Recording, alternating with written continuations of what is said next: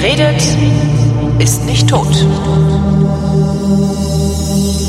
Willkommen zum Geschichtsunterricht und vom Deutschlandfunk Nova ausgeliehen habe ich mir dazu wie immer Matthias von Hellfeld. Hallo Matthias. Sei gegrüßt. Thema heute, der Templerorden. Die geheime Geheimorganisation, die die Geschicke der Welt über die Steuerung der tellurischen Ströme. Äh, jetzt fehlt mir ein Verb. Nee, ein Adjektiv, nee, ein Verb. Mir, mir, mir fehlt eigentlich alles. Thema heute, der Templerorden. Genau. In welchem Jahr befinden wir uns? Wie alt ist der?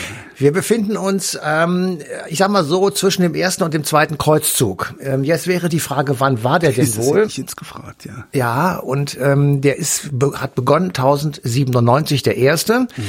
Eroberung Jerusalem 1099 und der zweite hat ungefähr 20 Jahre später, 22 Jahre später stattgefunden, also 1100, sagen wir mal 2022. Und der Gründungstag ist ganz genau nicht festzustellen, aber es ist irgendwann in der Nähe des beginnenden zweiten Kreuzzugs, also 1120, 1119, so um den Dreh herum. Und ähm, der Templerorden ist eigentlich gar nicht so geheim, wie man sich das vorstellt. Es wird nur hinterher sehr viel drumherum erzählt. Ähm, er war eine ganz offizielle Gründung auf Initiative des Papstes. Und der hatte einen ganz äh, klaren Hintergrund. Und zwar ähm, nach dem ersten Kreuzzug ist ja Jerusalem äh, erobert worden von den Christen. Und die haben die sogenannten Kreuzfahrerstaaten gegründet, unter anderem das Königreich äh, Jerusalem und ähm, die Grafschaft Edessa und Tripolis und so weiter. Also es gab mehrere, insgesamt glaube ich fünf dieser Kreuzfahrerstaaten. Und ähm, die äh, christlichen Pilger aus Europa, die sagten, juhu, jetzt können wir also wieder nach Jerusalem, unserem spirituellen Zentrum, und machten sich also auf den Weg mit Schiffen und landeten irgendwann an der Küste der Levante, um dann zu Fuß äh, Richtung Jerusalem zu gehen, um dann dort ein paar Tage zu verweilen und ähm, die heiligen Stätten zu besuchen, ähm, Buße zu tun, Geld zu spenden und einen ordentlichen Tropfen Wein zu trinken. Gesoffen haben die damals alle, oder? Alle. Und, ähm, und äh, auf dem Weg zwischen der Küste und Jerusalem, da sind sie also des häufigeren überfallen worden von irgendwelchen bösen Gestalten, die ihnen das Geld abgenommen haben und die sozusagen die Reise zum äh, Grab des Herrn, ähm, ich sag mal, relativ beschwerlich gemacht haben. Und um die zu schützen, hat der Papst gesagt, brauchen wir tapfere Ritter. Und diese tapferen Ritter, die sollten also sozusagen sich dahin begeben und diese Leute, die dann äh, Richtung Jerusalem pilgerten, sicher äh, ja dahin bringen und vor den Überfällen irgendwelcher äh, Räuber und ähnlicher Leute schützen. Wenn der Papst das gegründet ist das sowas ähnliches dann wie eine Armee, also so eine staatlich sanktionierte Security, so ähnlich wie wir heute am Horn von Afrika äh, die Marine Nee, auf. ja. Also kann man das Also irgendwie Papst- vergleichen? Ja, Nee, äh, der Papst war ähm, bis auf die Schweizer Garde äh, und das waren Leute mit ähm, ja mit Speeren äh, unbewaffnet. Äh, Er hatte aber natürlich großen Einfluss, er hatte viel Geld, er war ein in, wirklich weltgeschichtlich interessanter und wichtiger Mann oder Mensch. Und wenn der sagte, ich will das haben, ähm, dann konnte er äh, als Gegenleistung natürlich Geld geben. Er konnte äh, spirituellen Beistand leisten. Er konnte alle Leute von den Sünden, whatever they've done, äh, befreien. Und er konnte ihnen Ländereien versprechen. Und ähm, die längere Geschichte geht jetzt weit. Es gab ja mehrere Orden und unter anderem hat er nach dem zweiten oder dritten Kreuzzug den Deutschritterordensleuten äh, versprochen, dass sie im Baltikum siedeln dürften mit dem Hintergrund, dort natürlich auch zu christianisieren. Und wenn du heute nach Tallinn oder nach Litauen oder nach Estland gehst, dann siehst du dort Spuren der deutschen Besiedlung im 12., 13. Jahrhundert. Und ähm, die Affinität zu Zentraleuropa eben dieser baltischen Staaten rührt von dieser frühen Gründungsgeschichte. Aber kommen wir zurück zu den Templern, ähm, weil das ist ja schon auch der bekannteste und der, ja, ja, Anfang- Berüchtigst, berüchtigst, du weißt schon. was ich weiß, was du meinst, der berüchtigste. Ähm, und das liegt eben daran, dass sich um ihn herum sehr viele Geschichten, sagen wir mal, ranken und auch natürlich Verschwörungstheorien. Unter anderem eben, warum heißt der eigentlich Templerorden? Ja. Und ich habe mich das auch gefragt und die Antwort ist wirklich, ja, so simpel, wie man sich das überhaupt nur vorstellen kann. Es geht zurück äh, auf den, wie gesagt, beginnenden Zweiten Kreuzzug. Damals herrschte ein gewisser Balduin, Graf Balduin als Graf von Edessa. Edessa ist ähm, ungefähr dort, wo heute Syrien, wo wir heute Syrien finden. Und dieser Graf von Edessa, Balduin, war auch gleichzeitig König von Jerusalem. Das Königreich Jerusalem hat es äh, eine Weile lang gegeben, und zwar während der Kreuzzüge. Danach wurde es wieder aufgelöst. Und dieser Balduin, ähm, der hatte gesagt, okay, wenn die, die Pilger beschützen, mhm. da müssen die ja auch irgendwie unterkommen. Ja. Also sie müssen ja irgendwo, ein, ich sag mal, ein Büro haben. Und da hat er sich gedacht, das ist doch eine schöne Idee, wenn wir sie in einen Teil sein, seines Palastes unterbringen. Ja. Und dieser Palast von Balduin war in der heutigen Al-Aqsa-Moschee auf dem Jerusalemer Tempelberg. So ein Und daher oh wurde dann der, der richtige Ordensname und dieser richtige Ordensname heißt Arme Ritterschaft Christi und des Salomonischen Tempels. Ah. Salomonisch deshalb, weil dort, also da, wo die Al-Aqsa-Moschee dann gebaut wurde, früher im 6. Jahrhundert vor Christus der Tempel Salomos gestanden haben soll oder gestanden hat. Mhm. Und daraus wurde dann sozusagen abgekürzt der Templerorden. Und das wiederum erklärt auch, was eigentlich die Wurzeln äh, dieses Templerordens sind. Und das ist überhaupt nicht verschwörungstheoretisch, das ist relativ ja. einfach. Nämlich, sie sind einerseits Ritter, bewaffnet, ähm, den, der Kriegskunst verschrieben, äh, sie verhalten sich ritterlich, also das ist ja ein, ein Synonym für zwar hartes, aber dann doch irgendwie auch faires Verhalten. Also sie würden niemals äh, Gefangene sozusagen rücklings ermorden und ähnliche Dinge. Also das mhm. war bei denen sozusagen ausgeschlossen. Und das Zweite ist, sie sind eben auch Gotteskrieger. Da kann man jetzt nicht Dschihadisten draus machen, was, was natürlich so ein bisschen auf der Hand liegt, aber sie sind sozusagen im Auftrage Gottes vermittelt durch den Papst im Heiligen Land, um die Wege der christlichen Pilger zu sichern. Deswegen machen sie beim Patriarchen von Jerusalem, also äh, in, in der Heiligen Stadt selber, ein Gelübde für Armut, Keuschheit und Gehorsam. Gehorsam ist Ritterlichkeit, Keuschheit und Armut sind klassische christliche Werte der mhm. damals in großer Zahl entstandenen oder auch ein paar Jahre später noch entstandenen Orden. Und da fühlten sie sich sozusagen auch als Teil von. Haben die das mit der Armut eigentlich wirklich ernst gemeint damals? Oder war das, also haben die trotzdem Reichtümer aufgehäuft, die Leute, die gesagt haben, sie seien arm? Also äh, der Orden selber also die, die Organisation, die ja. hat Reichtümer angesammelt. Aber die Ordensleute, die Ritter, mhm. die einzelnen Ritter, die waren jetzt, also in Armut haben sie sicher nicht gelebt, aber äh, es waren auch keine Reichen. Äh, die, es geht ja also die, die Verschwörungstheorien um diesen Templerorden ranken sich ja unter anderem auch um den Schatz der Templer. Okay. Ja. Und der Schatz der Templer, wir haben alle Dan Brown gelesen, ähm, Illuminati und sowas. Da geht es ja darum, sozusagen, gibt's den überhaupt noch? Wo ist der eigentlich und was ist es? Ja. Und ist es wirklich so, dass die, ähm, ich sag mal, die Chefs dieser ähm, Illuminati die Welt beherrschen? War das tatsächlich Da Vinci am Start? War das tatsächlich äh, Goethe und solche Leute, die also sozusagen als Chefs oder als Vorsitzende oder als Oberste ähm, diesen Ritterorden zusammengehalten haben im Geheimen? Und warum eigentlich ist, und das ist auch der Anlass der Sendung, 1312, also nach den letzten Kreuzzügen, dieser Ritterorden auf einem äh, Konzil von äh, Vienne einfach so aufgelöst worden. Warum hat der damalige Papst gesagt, jetzt ist Schluss? Ja. Und warum hat er das nur verkündet und hat nicht darüber reden lassen? Und warum hat der französische König Philipp II. diese Auflösung betrieben?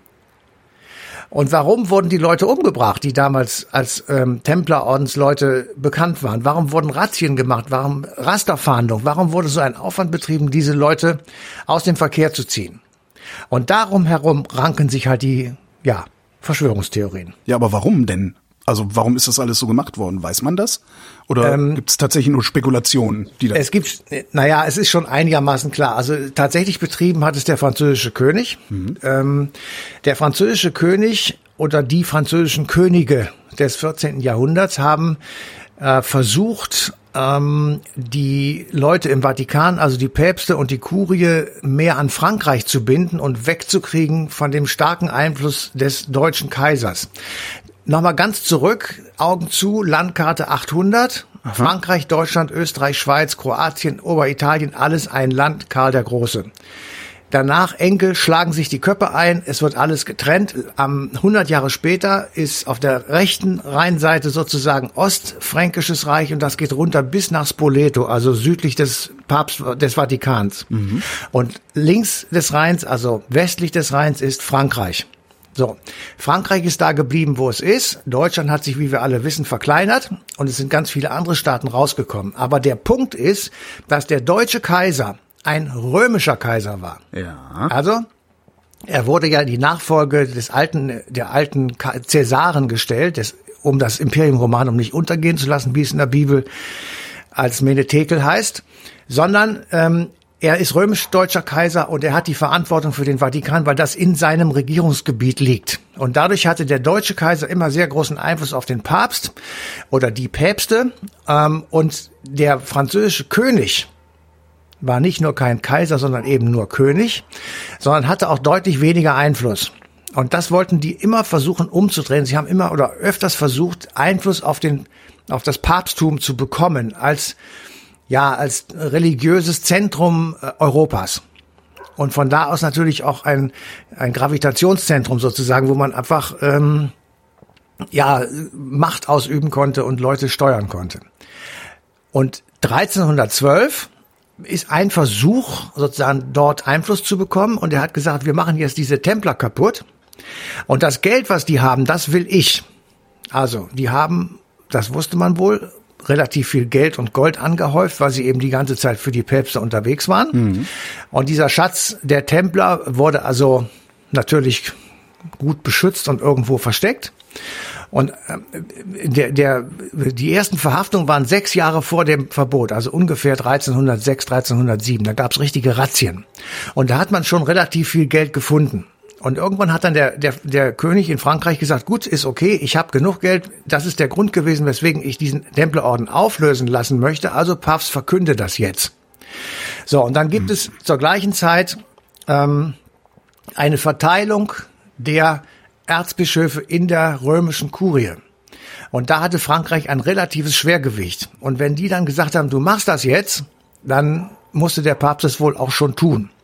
Und wir erinnern uns, dass in der Folgezeit dann die Gegenpäpste in Avignon erscheinen. Also ja. dann haben die französischen Könige tatsächlich probiert, das Papsttum sozusagen äh, zu, zu spalten, indem sie Gegenpäpste ausgerufen haben. Die haben in Avignon residiert.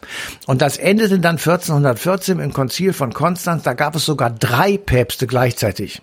Ja, weil eben diese völlige Irritation herrschte, ob es nun eine, eine Monokirche ist oder ob es mehrere Päpste gibt und wer folgt wem und welcher hat mehr Macht und so weiter und so fort. Das heißt, die Auflösung des Templerordens kommt auch eben in diesen Konflikt hinein, den es zu der Zeit zwischen Frankreich, dem Vatikan und dem deutsch-römischen Kaiser gegeben hat. Im Übrigen hat es diesen Konflikt immer gegeben, also bis zum, ja, bis zum 19. Jahrhundert. Mir ist nicht ganz klar, warum dieser Orden dann aufgelöst wird. Also die, der König kann ja hingehen, kann denen das Geld klauen, kann vielleicht auch irgend, irgendwas, irgendeinen Erlass erlassen, der sagt so, ihr, ihr müsst jetzt alles Geld abgeben, aber ihr dürft weitermachen. Warum hat er die trotzdem aufgelöst? Musste der befürchten, dass dieser Templerorden so, so mächtig ist, so stark ist oder vielleicht auch so gut vernetzt ist, dass ja. sie gegen ihn arbeiten? Oder? Ja, also die Templer hatten eine extrem herausgezogene Stellung, herausgehobene Stellung. Sie waren zwar einerseits dem Papst unterstellt, ähm, aber sie wurden von den Päpsten, also in den Jahren danach immer wieder anerkannt und bestätigt. Sie wurden von der Steuer befreit. Sie durften selbst Steuern erheben. Es gab sogar 1144 unter Zölestin II. eine ähm, ja eine Bulle oder eine Ansage, dass der gesamte Klerus der gesamte Klerus der katholischen, der römischen Kirche den Templerorden unterstützen musste.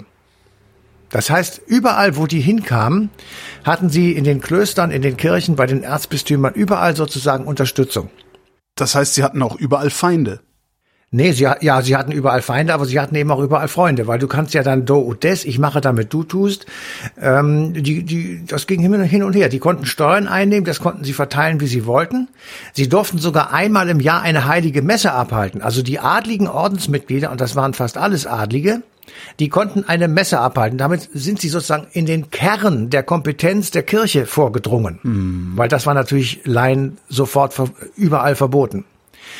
Das ging dann weiter. Ähm, unter Eugen dem Dritten, das war so Mitte des 12. Jahrhunderts, der hat dann ähm, den, dem Orden erlaubt, eigene Kirchen zu errichten.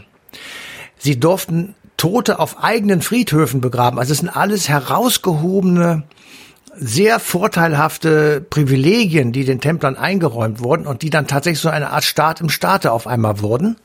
Ähm, und da kannst du dir ja vorstellen, dass sie natürlich äh, sich auch sehr viele Feinde geschaffen haben. Kannst du dir ja vorstellen, dass sie sich natürlich auch sehr viele Feinde geschaffen haben, wie du eben gesagt hast. Aber auf der anderen Seite waren sie eben auch immer breiter, immer größer, immer reicher und immer wichtiger geworden für den Zusammenhalt des gesamten äh, religiösen Lebens in Europa. Haben die das ausgenutzt oder haben alle anderen einfach nur Schiss gekriegt, dass sie es ausnutzen könnten? Nein, nein, sie haben das natürlich schon ausgenutzt, das ist ja klar. Also sie haben versucht zu kriegen, was sie kriegen konnten. Ähm, und es gab Nachahmer. Also die beiden, die wir heute noch kennen, die ähm, äh, für uns erstmal überhaupt nicht damit im Zusammenhang sind, das sind die Johanniter und die Malteser. Ja, der Johanniterorden war genauso ein Orden wie die Templer. Der hat sich dann nur irgendwann umdefiniert und ist total auf die soziale ähm, oder ja soziale Schiene gegangen, genauso wie der Malteserorden. Mhm. Ähm, also es gab dann noch den Deutschen Orden, es gab die Deutsch-Ordensstaaten, habe ich schon gesagt, auf dem Baltikum, so Ende des 13. Jahrhunderts war das. Also es gab mehrere von diesen Orden und äh, dadurch, dass die immer diese Privilegien hatten und dass sie immer unter dem direkten Schutz des Papstes standen, hatten sie ein hohes Ansehen und sie hatten eine, eine starke Durchdringungsmöglichkeit der damaligen Gesellschaften. Sie kamen in, in edlen Klamotten daher, sie hatten also ein Kreuz vorne auf der, ähm, auf der Kleidung, auf mhm. den Schildern, überall waren Kreuze drauf. Also man sah von weitem weitem schon, dass das ich sag mal, Ritter im Namen des Herrn sind. Und dadurch, du musst dir ja vorstellen, wir sind in, im frühen Mittelalter oder wir sind im Mittelalter.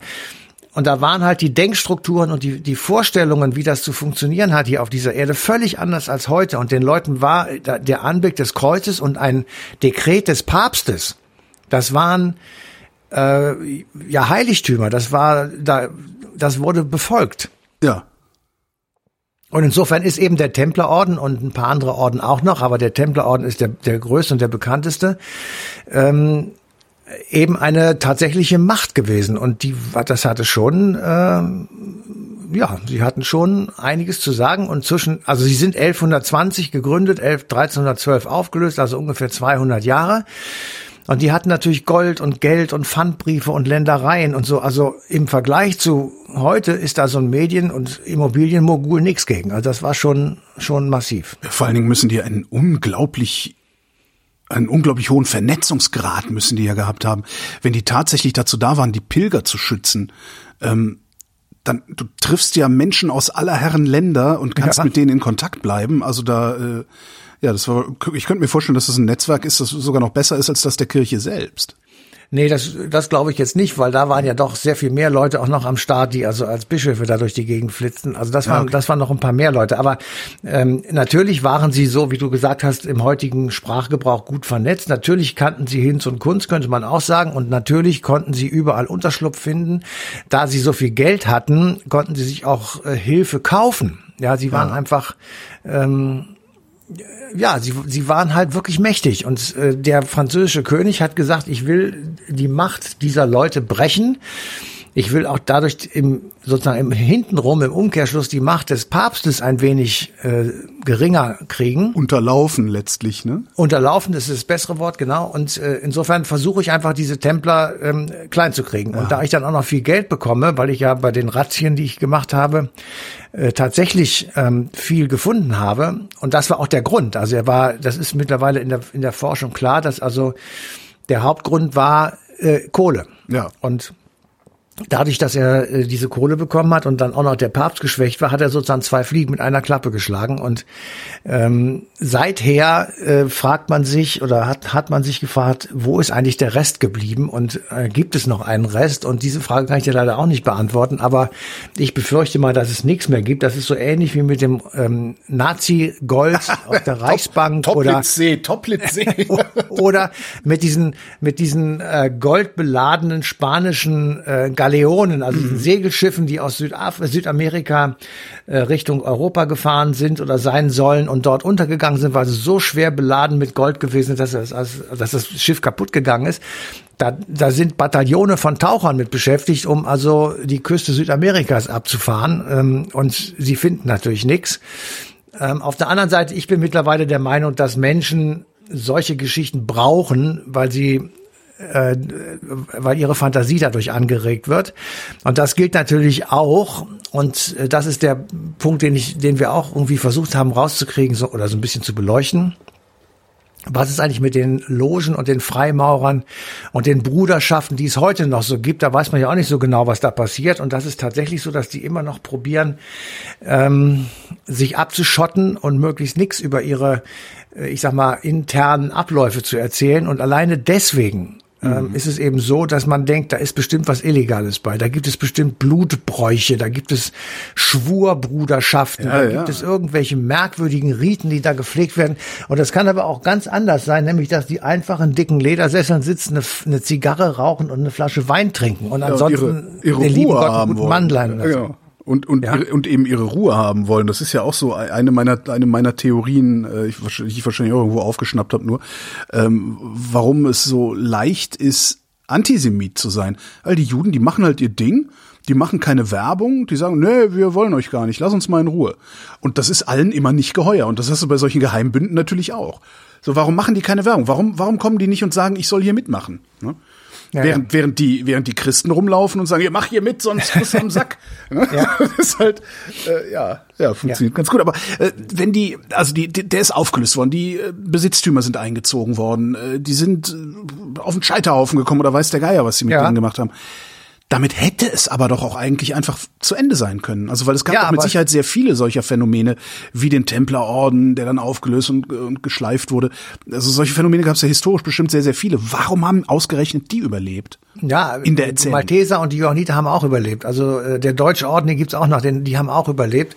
Aber also nicht die in so haben, einer Erzählung, ne? In so einer. Na ja, das ist richtig. Das liegt aber daran, dass die Johanniter und die Malteser sich geöffnet haben. Da kannst du ganz normal Mitglied werden und jeden Monat eine kleine Spende bezahlen. Das ja. ähm, gibt sehr viele, die das tun, weil die eben etwas Gutes tun. Die, die, die finanzieren damit Krankentransporte und so weiter. Das kann, kann man ja jeden Tag auf der Straße sehen.